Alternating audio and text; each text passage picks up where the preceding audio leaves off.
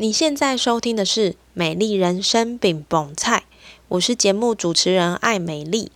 今天是美丽人生爱恭维，用一颗轻松简单的心情，让我陪你聊聊天，一起活出你的美丽人生。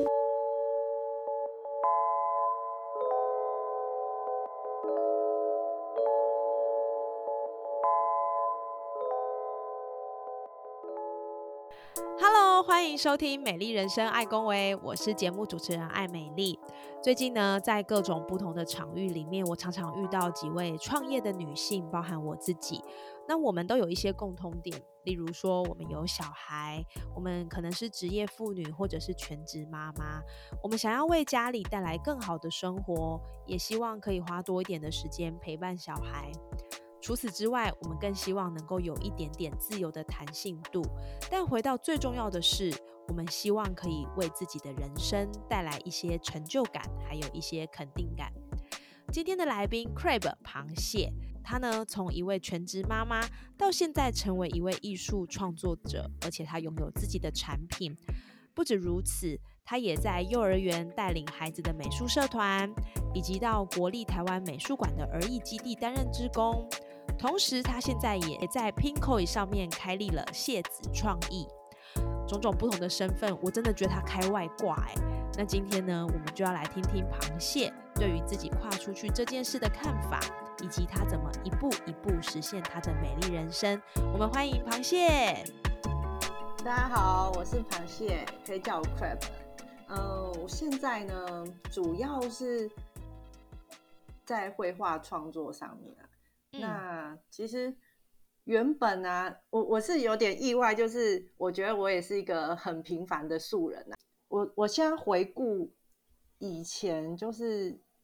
这短短几年的时间变化，我觉得有几个比较嗯重要的几个关键时期，就从生小孩之后哦，那时候因为其实那时候呃就。原本预想就是说，哎，生完小孩就就会可以回去工作，结果生完之后就开始想说要用最天然的、最天然哺育方式，就自己要坚持要喂母乳，然后喂喂，就原本可能从半年想说自己带一下半年应该就可以回职场，就觉得啊，小孩怎么那么可爱，就又又延延了变两年，然后两年之后就是在其实在这个。中间呢，让我有停下脚步，就是看到小孩这样慢慢成长的那一种那一种感动，就是让我停下来，有一点点动摇，就是我还要再回去上班嘛？嗯哼，对，然后但是在现实考量上 又。又没办法，整个很说服自己，就是啊，完全辞去，就还是啊，乖乖的。他还没两岁，就先去送去幼幼了，是其实会蛮多亏欠感的，我觉得啊。后来呢，又因为那个我我的工作关系，要很早就要就要出门，我可能我五点半就要起床，六点就要去上班，就要去搭交通车什么，就整个就那个因为小孩的关系，我就作息就。不 OK，我就只好先 再另外找工作。就另外找工作，又又有另外一个小孩出生了，就又又有另外一个小孩。对，那整个也不是在我计划内的，所以整个就是啊，有点又大乱了。然后那时候也是，嗯，算是有点低潮哎，就是因为不是在自己预期之内，然后已经想说已经有点脱离那个。嗯，重新要带啊，然后呃，每天可能睡眠不是很好啊，那那个阶段过渡期，就想说又要再重来一次。然后呢，我就那又刚好是我先生那个他有想要回到中部，原本我们是在北部啦，我娘家在北部，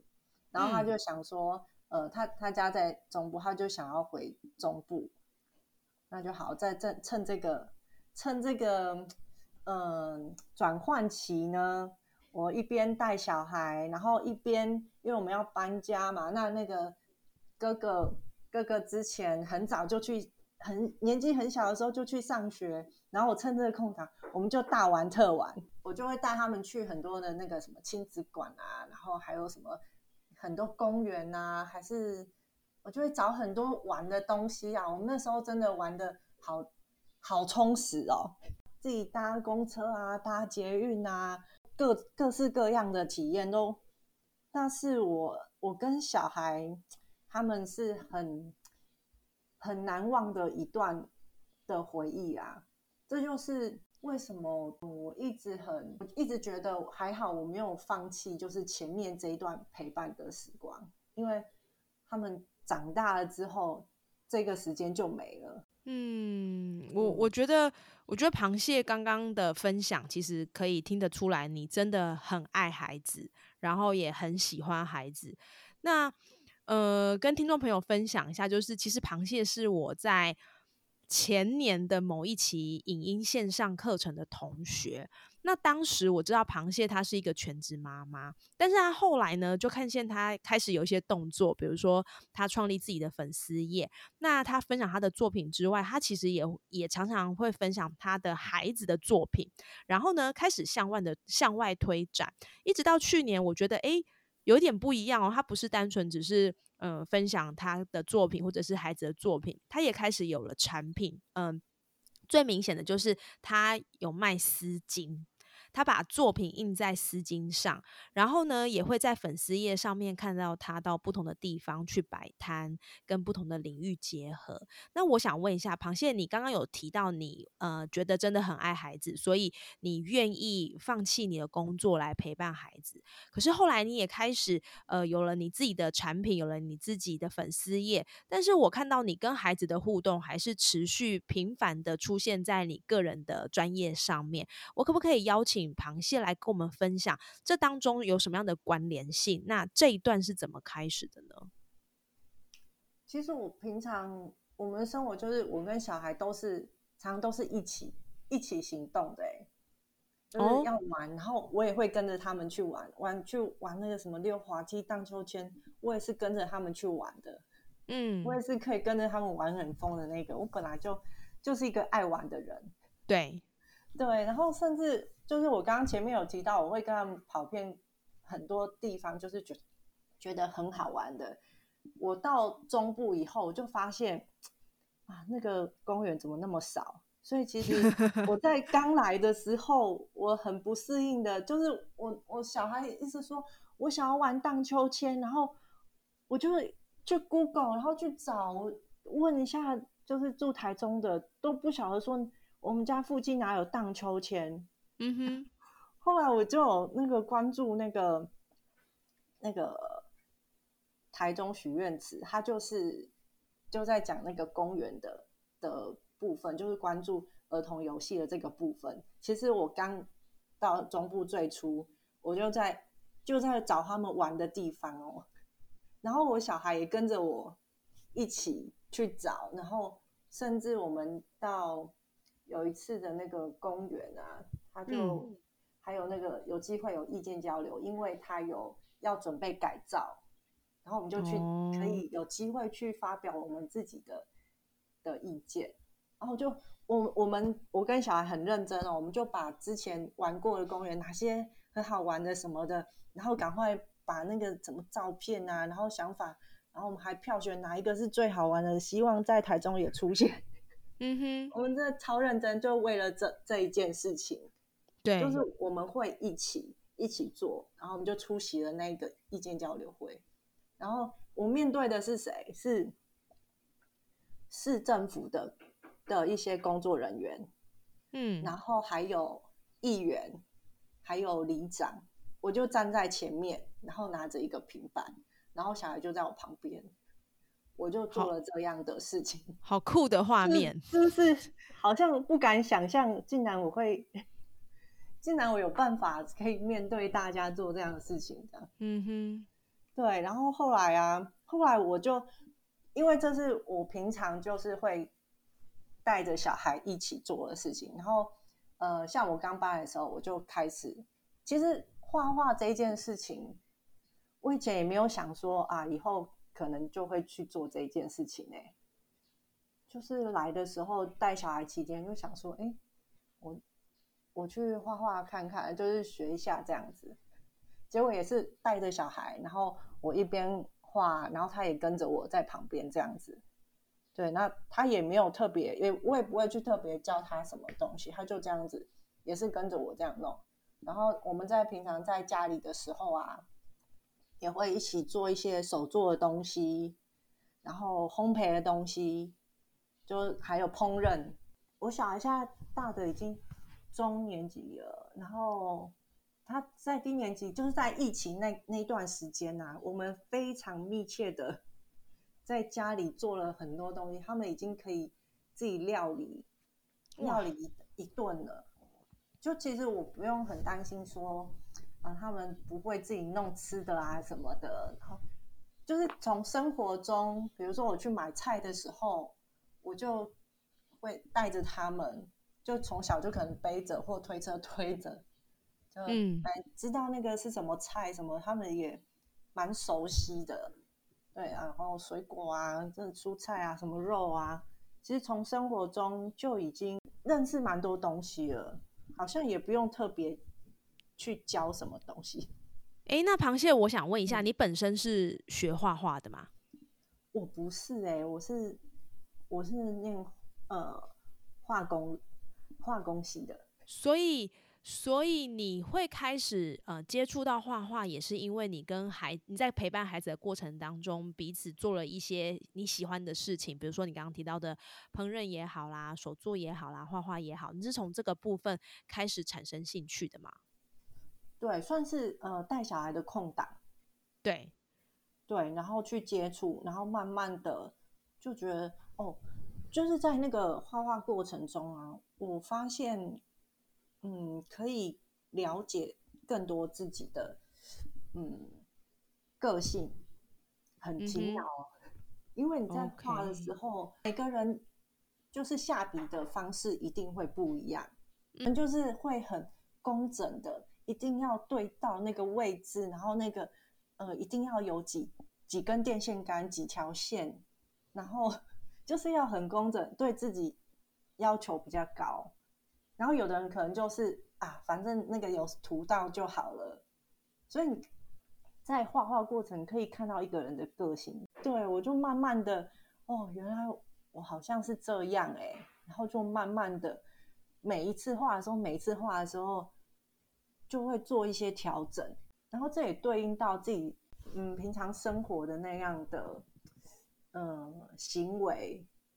你就会慢慢去调整说。哦，我不用这么在意那个东西，还是说哦，我不用那么急，那个没有做也没有关系。所以，螃蟹的画画的起头，跟你现在在做的，包含像粉丝页啊，或者是产品，其实都源自于你。你跟孩子一起做的事情，然后你开始觉得好像可以发现一些有趣、不同于以往你所看到的事情，觉得很好玩，然后你就开始朝这个方向前进，对吗？对，嗯，呃，我对，就是我没有特定说一定要往哪里，耶，其实没有，没有那个，没有自己设一个很明确的说，哦，我以后一定要怎么样，哎。你就是自然而然的去做这件事情就对了，对，就是没有想很多，然后就是享受中间你在在在画图的过程。我自己可能会有想说，诶，如果有一天就是在画图的时候，我就会想说，诶，如果有一天呢，我的作品能让更多人看到的话，我应该会蛮开心的。就是有曾经有这样的念头。对，但是又想就会想说，又有其他声音会说，但是其实比我厉害的人很多啊，就觉得好像也也嗯不太有可能有这么这么一天吧。嗯，对对，就会觉得哦，好吧，那就是就是想想而已。对，然后然后结果我后来就是一边画一边画，我就有画，比如说画到那种。水彩刚开始在画水彩的时候，就某一天有画动物。那时候我想大家比较呃印象深刻，是我有画一只那个金丝猴。嗯，然后其实我就是看图的时候，我常常就会呃先看一阵子，然后就会觉得对它有一点点的感觉。那我你对它有感觉？对，就会想象，哎，他如果在我面前是什么样子，然后，嗯，我看到他的感觉是什么，然后我就用了那些颜色。后来我放出来那张那那一幅画的时候，大家给我的回应就是就还蛮多回应的，我就开始想说，哎，我是不是可以把，嗯，我有一些。就是现在做的作品，慢慢的把它收集起来。于是我就去开了那个粉丝专业哦，对，然后去开了之后，其实我是很想要，最刚开始我是很想要跟大家说，其实画画没有想的这么难，因为我也是从从铅笔这样子、素描这样子慢慢的画画画，然后还有一个就是。我看到小孩子就是很直觉的画，有很难吗？是不是我们都想太多了？嗯哼，对不对？你会觉得，哎，我是不是大人想太多？因为我们很在意，说我这一笔画下去不能擦掉，或者是说位置不对了，然后我是会觉得啊，很讨厌。那那个讨厌是因为。别人看我们，我们很在意人家看我们的的那种感觉。嗯，我我觉得应该是说，像我小孩也有让他去上画画课，然后呃。我就会觉得我的孩子他画画其实是非常直觉式的画图，对，比如说他这几天画了一个军舰，因为我们刚好出去玩有去看军舰，然后他的他画了一一台一台军舰之后呢，他的下面就画了呃不同的水域会有的海里生物，比如说可能在某一层就有小鱼，再往下一层就有灯笼鱼，而且画的是看得出来它是什么。那对于这件事情，我自己是觉得蛮惊讶，因为妈妈一直以来都只会画棒棒糖人这样子。对，但是我觉得更有一个刚刚螃蟹提到的原因，是因为我觉得我们都有框架，对，我们会认为，呃，比如说人，他就一定要有一个头、一个头、那个头发，然后眼睛、鼻子、嘴巴、手脚，就是我们已经被这个框架给定型了，或者是说，呃，画树这件事情好了。我的树永远都是先画一个像花一样的上半段，然后下半段再画两撇，因为那是树干。然后呢，树干上面可能会有一些树枝啦，或者是有一些呃年轮啊，那我就会把它就是看从什么地方要放进去。但是我心里面会觉得这个图就是不像。平常我看到的，这是我想象中树应该要有的样子，所以我认为就是我们大人可能很多时候都被框架框住，因为我们觉得它应该要长那个样子。那当我画不出我想象中的应该，我就会觉得自己画不好。嗯，对。可是我想，螃蟹之所以觉得没有一个框架，是因为。一来可能是因为我在猜螃蟹没有呃真正的去受到框架给框住的那个过程，比如说可能有的美术班也好，或者是什么班也好，他可能会帮大家把那个样子给框下来。但是你的画画的启蒙其实是你跟孩子的互动，然后你从孩子的视角去看这个世界长什么样子。那因为孩子没有被框住，所以螃蟹你也没有被框住。那自然而然，你在画画的时候，我觉得你其实没有一些外在的压力去逼着你必须要画成什么样子。我的想法是这样。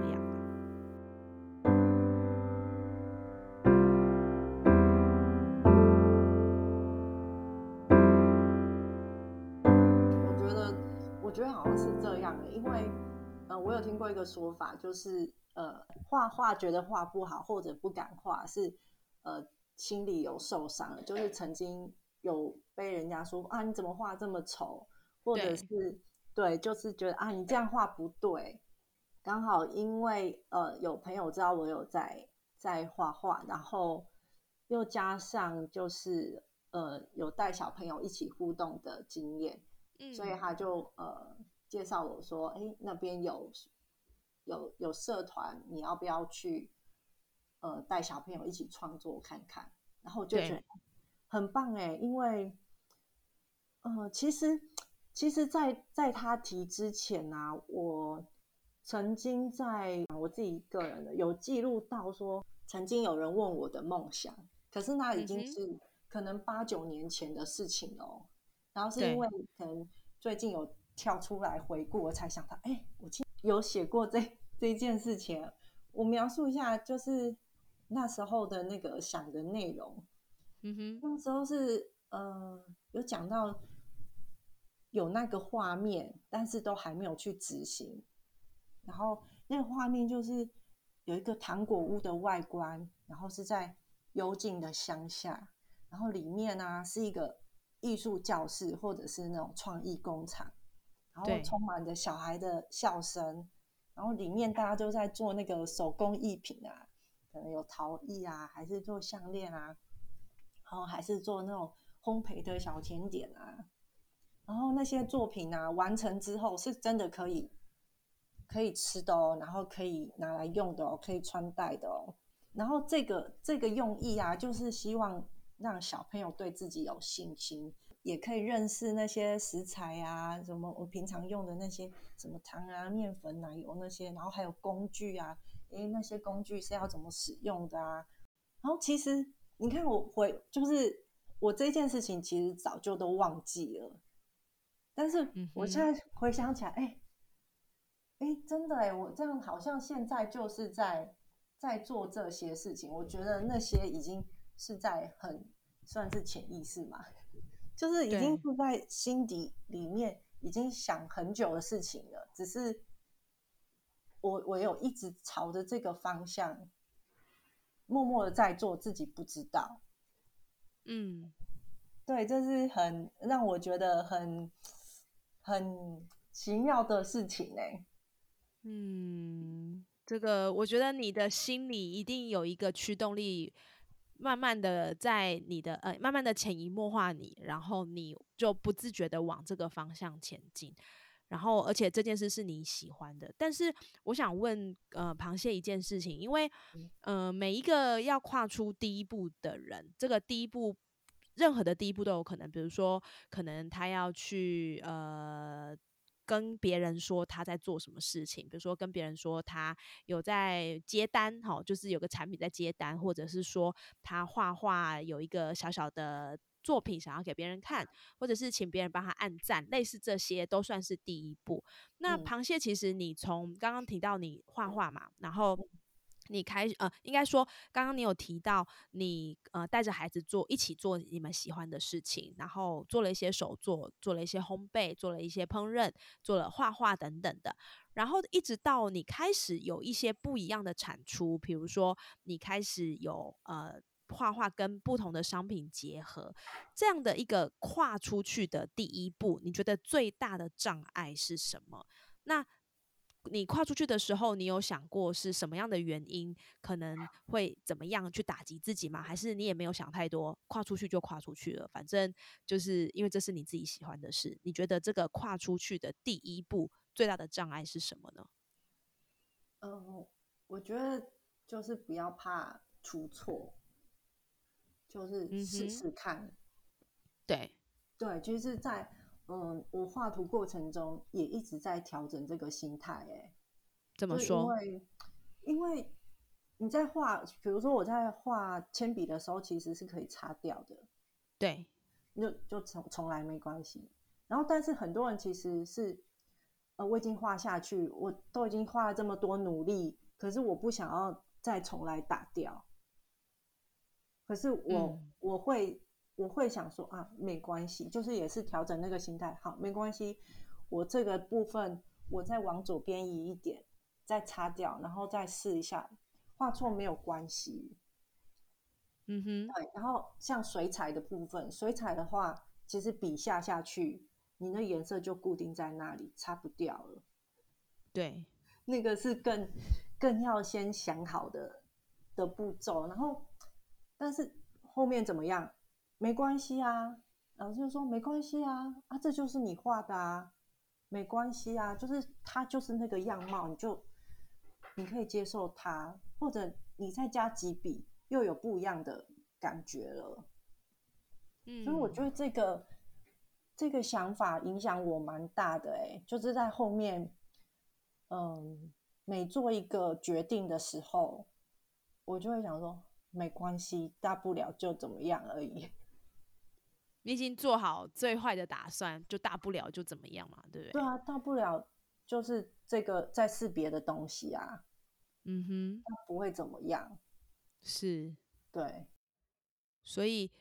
所以这是这算是你突破的，应该说你也没有太多的障碍，你觉得反正就试了就对了。然后，呃，有问题或者是不 OK，我们再来看看怎么调整，对吗？对，但是我就是呃，我听到有的人其实他们也蛮厉害，可是可能就是会想说啊，但是这个弄下去怎么办？就就会怎么样了？那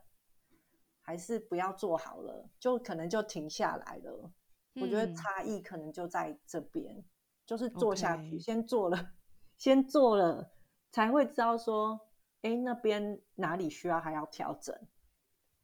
嗯哼，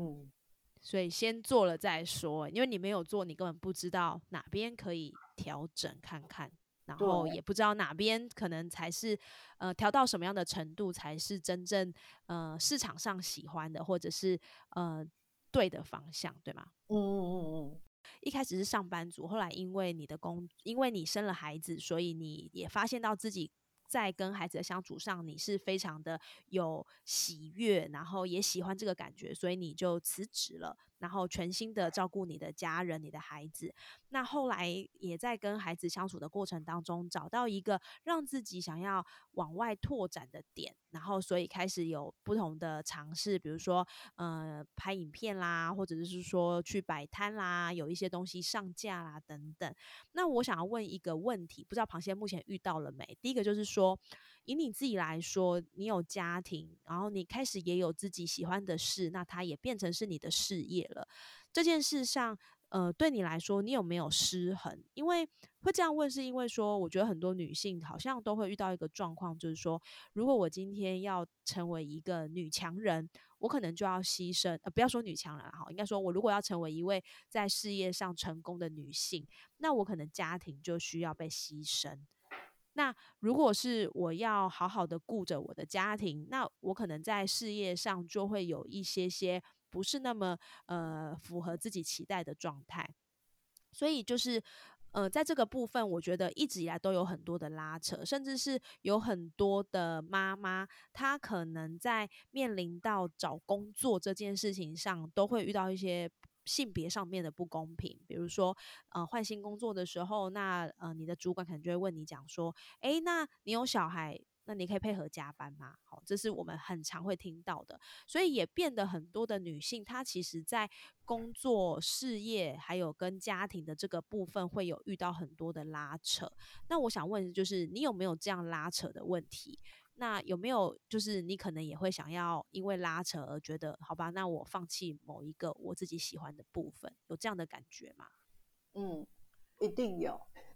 一定有。对啊，中间一定会，就是中间其实呃，我在就是小孩都已经去上学了，对，刚开始小的还小，就还还没有去上学嘛，就是我都会带着他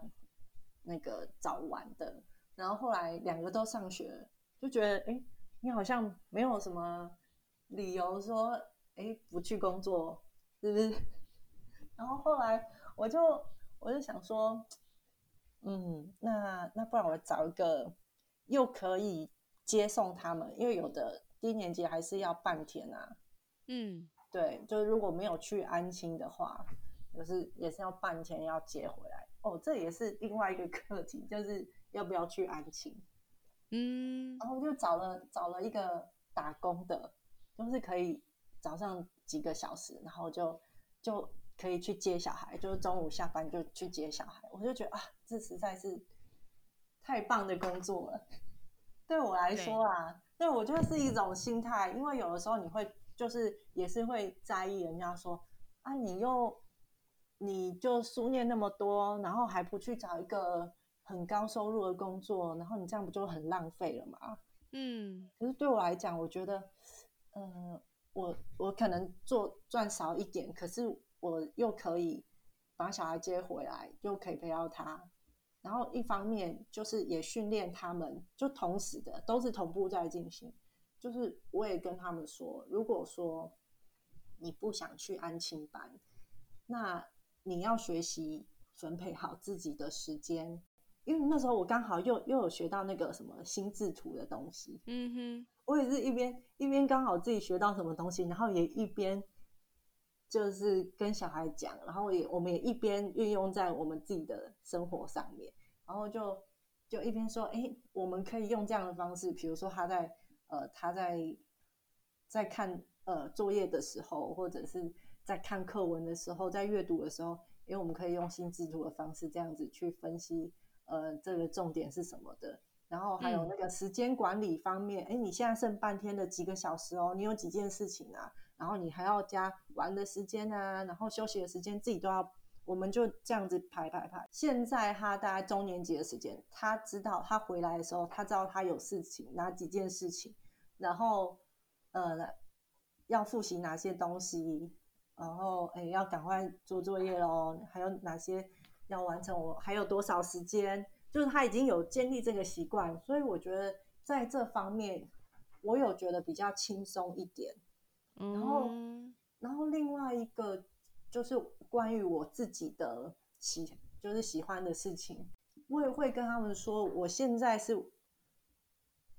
为自己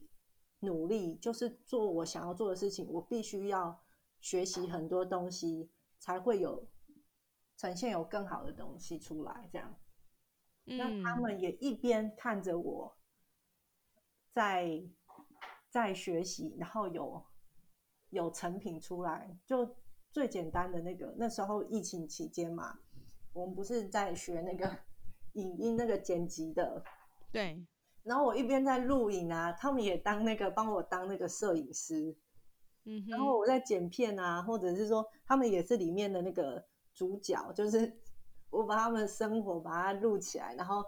那种打字啊，还有他们的那个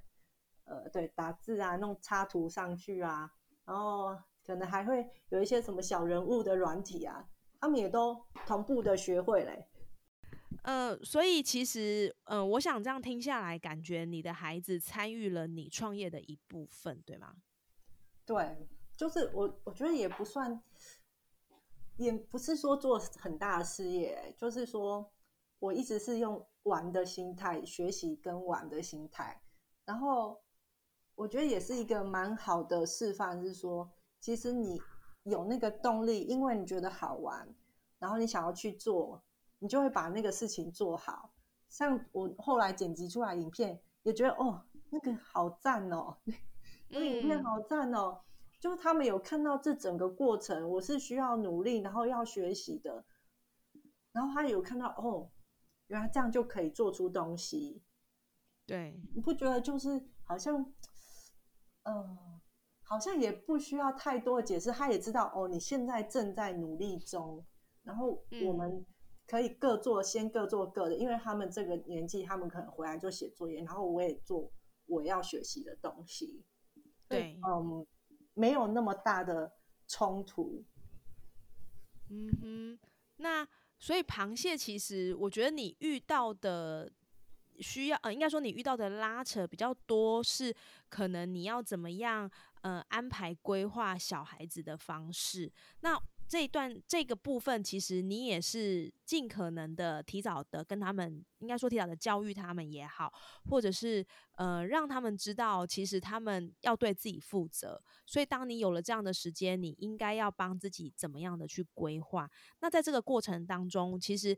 当孩子学会帮自己规划的时候，他也会。认真看待他的时间，同样的，他其实也会看到妈妈，因为妈妈也在做妈妈自己喜欢的事情。他看到妈妈在规划自己的时间，所以在这个过程当中，我觉得应该是要花很长的时间。可是，如果这个时间你已经跟孩子有一个良好的默契跟互动，那我想你在后面要去进行自己想做的事情，这个难度相对来说就会比较没有这么难，对吗？对。那那另外一个就是，对家人啊，还有是长辈们，对，跟那个先生另外一半，就是这个部分可能会，嗯，需要在更长一点的时间来证明，呃，我可以。所以他们有对你的决定产生怀疑过吗？嗯，应该说社会的固有的观念吧。嗯，就是嗯嗯，呃，你念书念得多，你就要去找好工作。那你没有要顾小孩，你就要去工作。这个部分在心理上会有很大的对，就是我自己也会有很大的拉扯啦。嗯，对，那但是我就还是还是把那个框把它踢破。螃蟹是一个就是勇于突破框框、突勇于突破框架的人。对，就是试试看。就是自从我觉得真的画画对我来说是，呃，给我很大的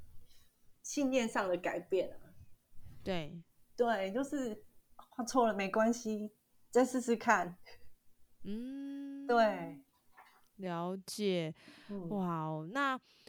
刚刚听到螃蟹，就是从他一路走来啊，然后他呃走到了一个他自己以前都没有想过的地方，就是透过绘画、透过彩绘的方式去看见不一样的人生。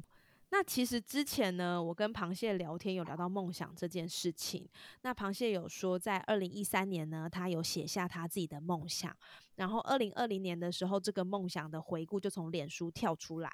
那最近呢，他再回去看，发现自己正朝着这个梦想前进。那我想问一下，就是在朝着梦想前进的这个过程当中，你觉得你有成就感吗？然后有填补你觉得有一点空空的感觉吗？这个部分？嗯，我觉得，当我像我在二零二二那时候，刚好有一个机会，就是有另外别的插画家有在问说有没有想要做产品，然后我就觉得这是一件很酷的事情。我嗯，我原本一直在想说，哎，是不是有办法把自己的画让更多人看到？然后就觉得哇，这是。好棒哦，又可以带着走，然后，然后也是一个可以看到作品的方式，然后我就去做了，就就觉得哦，这这是很棒的礼物哎，这是很棒的机会。然后后来，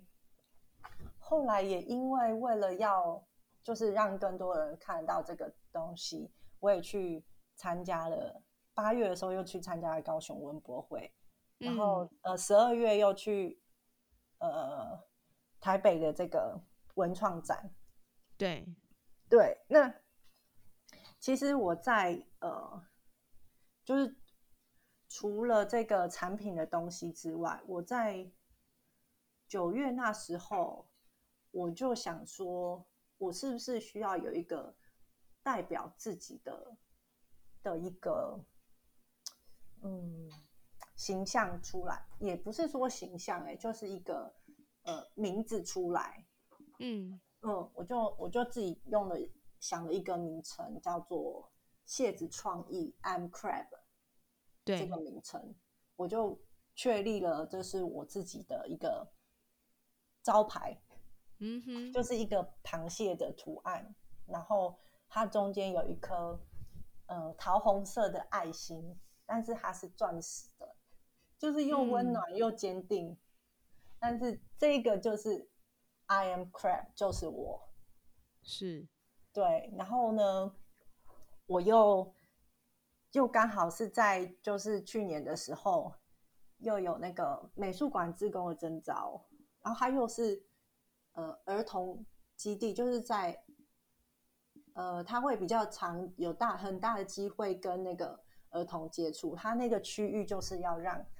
让儿童去玩的地方，然后我就哇，好兴奋哦！真希望能够在那边，然后看着小孩，他们也可以在那边创作什么的，对。然后再加上，呃，又可以去那个学校幼儿园，就是带小朋友一起创作，然后就觉得哇，怎么怎么这么棒的事情啊？就这些种种加起来，就觉得嗯很开心的，因为那是嗯，好像以前从来没有想过我有办法做到这些，然后特别是呃，因为这学期结束，那小朋友我我就请他们呃，可不可以给我一些回馈？然后就有家长在讲说。他们家小朋友原本对画画其实是没有什么自信的，他常常看到，因为兄弟手足都一定会会比较嘛，然后就会看哦，那个哥哥画的比较好，他自己自己什么都不会，然后画很烂，他就自己认为，或许或许平常因为大家可能都会专注在就是称赞好的，那他。心理上一定就会没有那么有自信的，但是这事情我都不知道啊，嗯，事前我都不知道，那就是他在我们几次的创作之后，那那个爸爸就有说，他觉得他改变蛮大的，就是，嗯，他现在啊，他就会拿回去的作品，他还会自己欣赏。哇，你改变了，你改变了他，对，就是让他自己的想法不一样，会欣赏自己，对，这是让我觉得，嗯，很最大的收获。就除了自己的东西有办法让有机会让人家看到之外，我还有办法，就是还有能力可以去影响，去让其他人知道说，其实我有，我可以，然后。我也很棒，这样子。我我觉得其实从刚刚的访谈到现在啊，我听到一个很重要的关键，就是螃蟹其实你并没有太在意别人怎么去呃说你，然后去影响你，反而你其实用很多视角，这个视角是一个我应该怎么说是呃童年的视角也好，或者是小朋友的视角也好，我想要表达的是。用这些视角去看待这个世界的时候，其实你就会少掉很多旁边的那些有的没的，然后你就可以很专心的去做你想要做的事情。那当然，因为没有旁边那些有的没的，所以你也可以更坦然的去看待你自己想要做的事情。当你觉得自己好像没有做的很好的时候，没有关系，我们就再来用别的方式让它变得更好。但是一定要做才有这样。变得更好的机会，所以我想问一下螃蟹，从刚刚说的这些东西，你觉得能够支持你自己一路走到现在，而且感觉起来你并没有什么样的退缩的那些压力，你还是一直朝着你自己的步伐往前。你觉得支持你自己一直往前的点是什么？我很爱玩，真的就是。就是把自己当一个小孩子，不断的去找好玩的事情。OK，所以你觉得用玩的心情去做自己喜欢的事情，可能就不会这么有压力，是吗？对，但是呃，我我要很感谢，就是说呃，家人跟跟另外一半，他后面还是有。很明确的算是支持，因为前面他们都在观察期，就是他们在想说你在搞什么，然后有办法吗？真的能做下去吗？对，对啊，那但是你看我后面就是也也可以带小朋友，然后呃也有办法做出自己的东西，我就会觉得看吧，我可以啊，然后我也是在。给小孩子看，说你看吧，这样也可以啊。对，这样也可以，就是不要想太多，就做就对了。那越做越好玩，其实你也会有很多的动力，持续一直让你想要往前更迈进一步。而且我相信，像刚刚螃蟹提到的，就是你一开始只是自己喜欢，自己喜欢，然后跟孩子一起，但你应该。呃，没有让你想到的，就是没有想到你去分享跟孩子画画这件事情，也可以影响孩别的孩子的生命，对吧？嗯嗯嗯嗯，就是真的原先没有想到，但是，嗯，我也觉得这个影响力，其实我嗯，我会希望能够让更多的人能够更享受这个过程，然后也让他的生活上的想法也可以不要这么太在意人家的说法，其实自己很棒。嗯。我觉得其实今天访谈螃蟹啊，就是也是一波三折啦。因为我们其实这已经算是我们第二次录音了，然后呃过程当中一直有一些施工啊，就连今天录音可能都有一些施工。但我觉得呃很开心可以访问到螃蟹他的心路历程，因为我相信对于一个全职妈妈一直要到。呃，做自己喜欢的事，而且真正可以带来一些不一样的成就感，这件事情是非常不容易的。那所以最后一个问题，我想要问螃蟹，你觉得你的美丽人生是长什么样子？那你现在是不是正走在你的美丽人生上呢？美丽人生长什么样子？嗯，我觉得就是照着自己的心走，照着自己的心。对你自己心，其实你早就有一些想法跟设定了，对，是一直受着外面的人影响，要你这个不要做，那个不要做，这个会怎么样，所以一直压着，就不敢前进了。是，对，所以就是听自己内心真的想要想要做的声音，然后你就去做。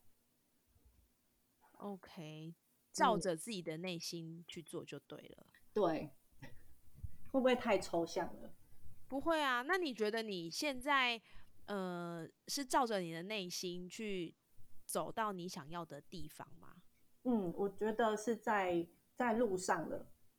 在路上。但是未来会怎么样的发展，我不知道。就是就是去玩吧，就是去玩。对我觉得其实你应该是。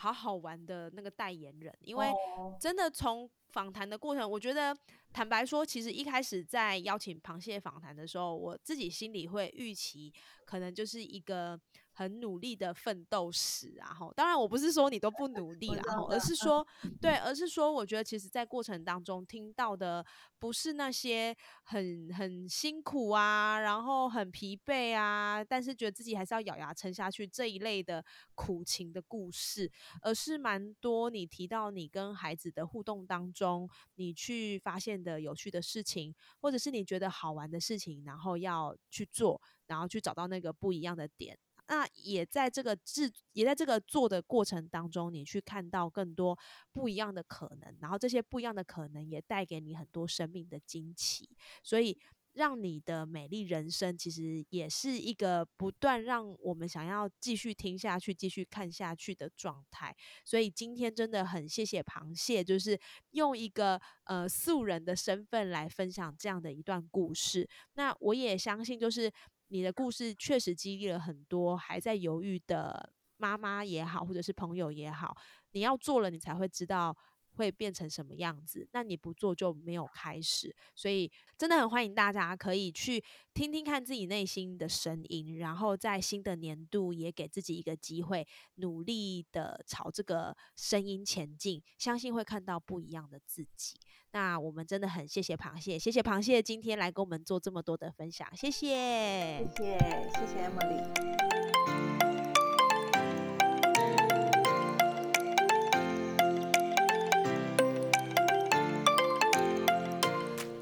年年底开始，我也试着多听一点自己内心的声音。